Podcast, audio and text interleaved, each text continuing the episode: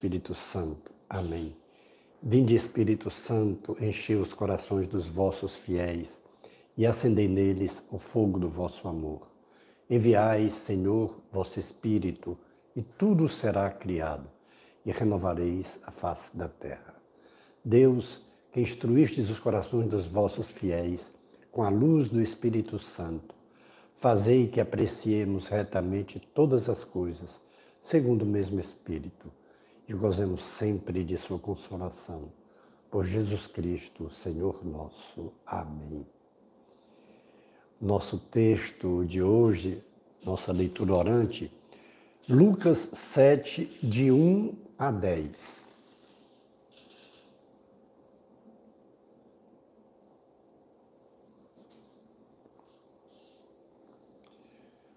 Quando Jesus acabou de transmitir aos ouvidos do povo todas essas palavras, entrou em Cafarnaum. Ora, um centurião tinha um servo a quem prezava e que estava doente à morte. Tendo ouvido falar de Jesus, enviou-lhe alguns dos anciãos dos judeus para pedir-lhe que fosse salvar o servo. Estes, chegando a Jesus, rogavam-lhe insistentemente: Ele é digno de que lhe concedas isso, pois ama nossa nação, e até nos construiu a sinagoga. Jesus foi com eles. Não estava longe da casa quando o centurião mandou alguns amigos dizerem: Senhor, não te incomodes, porque não sou digno de que entres em minha casa, nem mesmo me achei digno de ir ao teu encontro. Dize, porém, uma palavra para que o meu criado seja curado pois também eu estou sobre uma autoridade, sob uma autoridade, e tenho soldados a minhas ordens. A um digo vai, e ele vai, e a outro vem, e ele vem. E a meu servo faz isso, e ele o faz. Ao ouvir tais palavras, Jesus ficou admirado e, voltando-se para a multidão que o seguia, disse: Eu vos digo que nem mesmo em Israel encontrei tamanha fé. E ao voltarem para casa, os enviados encontraram o servo em perfeita saúde. Palavra da salvação. Glória a vós, Senhor.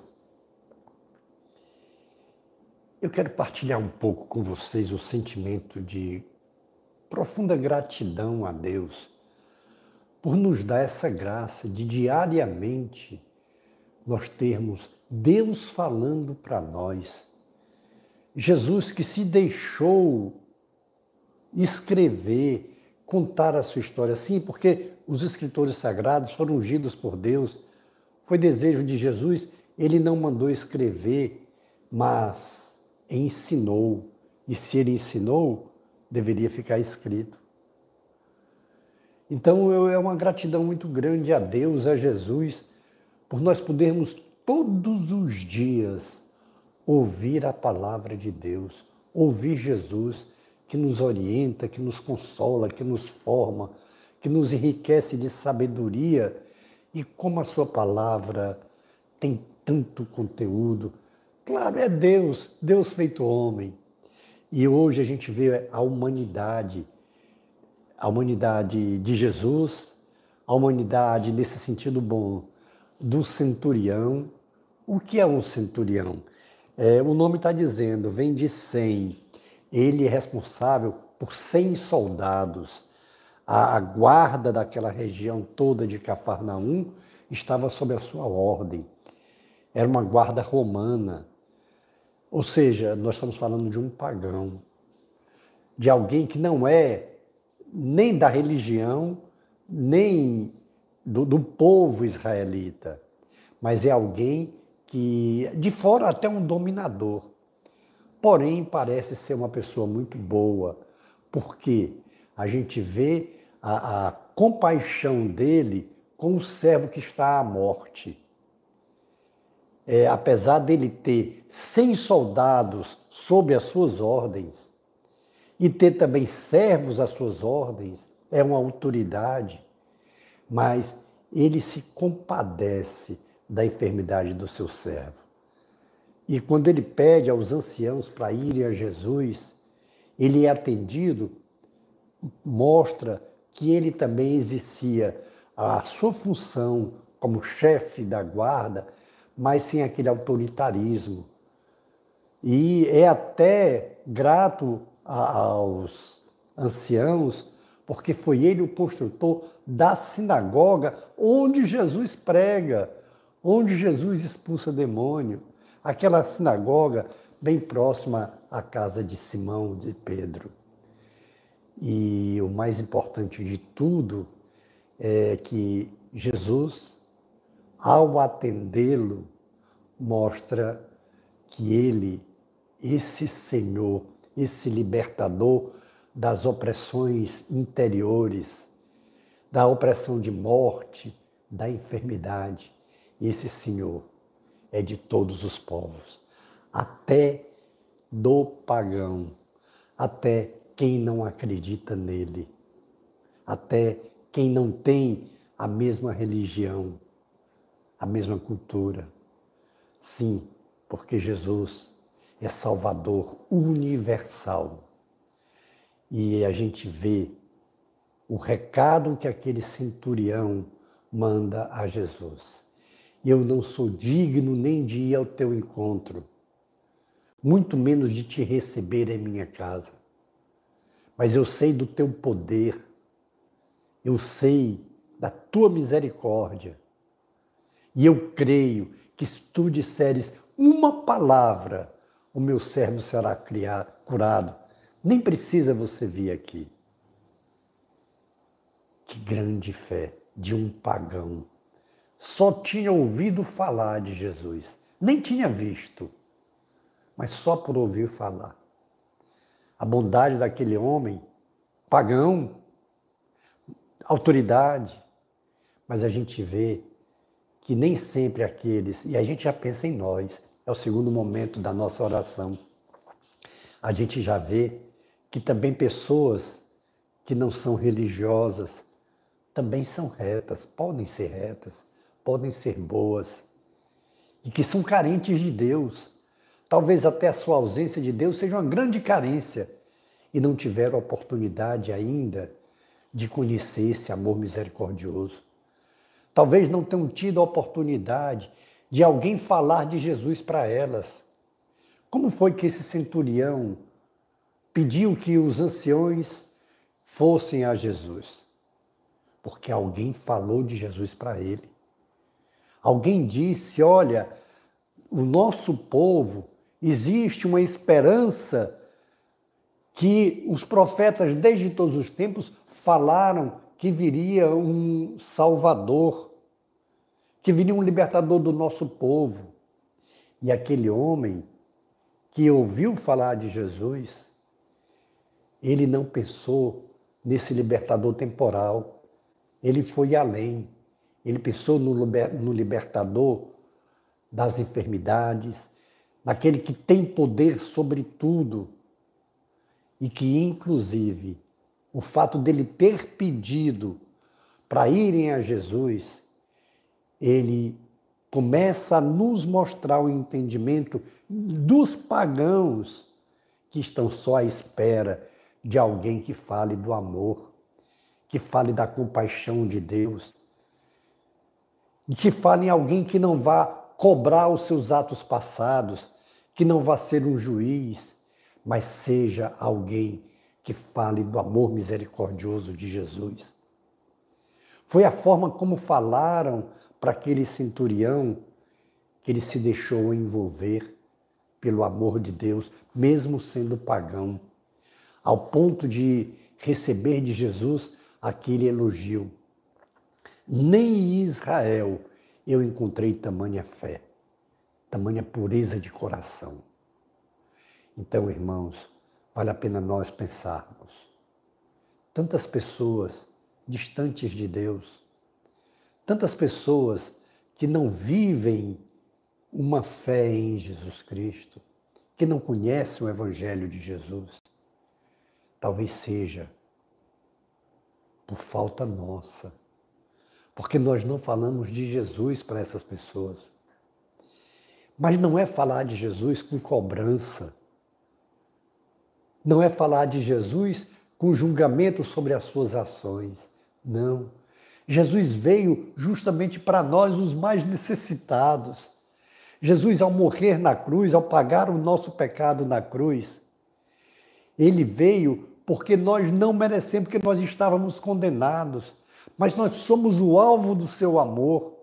Ele nos ama, mesmo a nós pecadores. A conversão que ele nos chama, primeiro ele nos seduz. Primeiro ele mostra o amor que ele tem por nós. Primeiro ele morre no nosso lugar. Aí depois, sim, ele agora começa a nos exortar para nós abandonarmos a nossa ruindade, para nós abandonarmos os nossos pecados.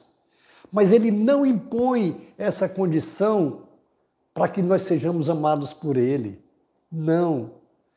Ele, em primeiro lugar, ele nos ama. Em primeiro lugar, ele se fez homem. Ele veio por amor.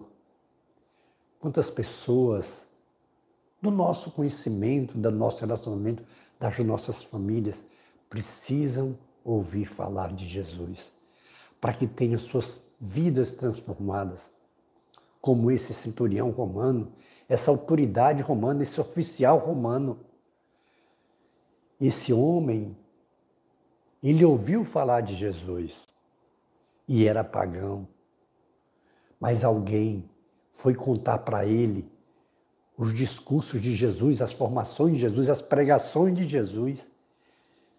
Alguém falou para ele das curas de Jesus, do poder de Jesus.